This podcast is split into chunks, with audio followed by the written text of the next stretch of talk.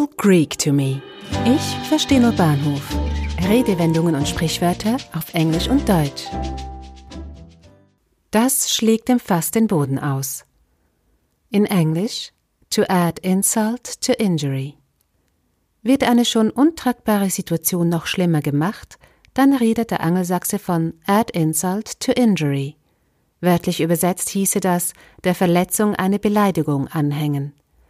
Wenn im deutschen Sprachraum eine Sache auf die Spitze getrieben wird, gibt es dafür unter anderem die Redewendung das schlägt dem Fass den Boden aus.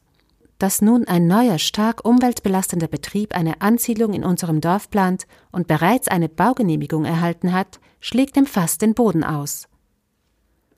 To add insult to injury, a new polluting enterprise is planning to settle in our village and has already gotten the building permit.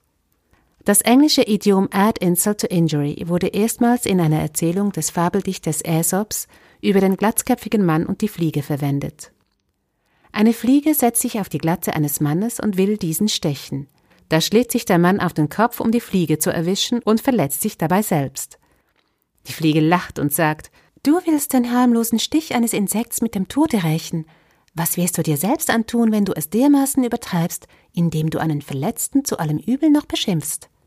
Die gleichbedeutende deutsche Redewendung Das schlägt dem Fass den Boden aus hängt wiederum mit dem liebsten Getränk der Deutschen zusammen, dem Bier. Als im Nürnberg des 14. Jahrhunderts einige Brauer schlecht gewordenes Bier trotzdem verkaufen wollten, sahen sich die Beamten gezwungen, ob dieser Frechheit den Fässern den Boden auszuschlagen. Ein Podcast von Audiobliss.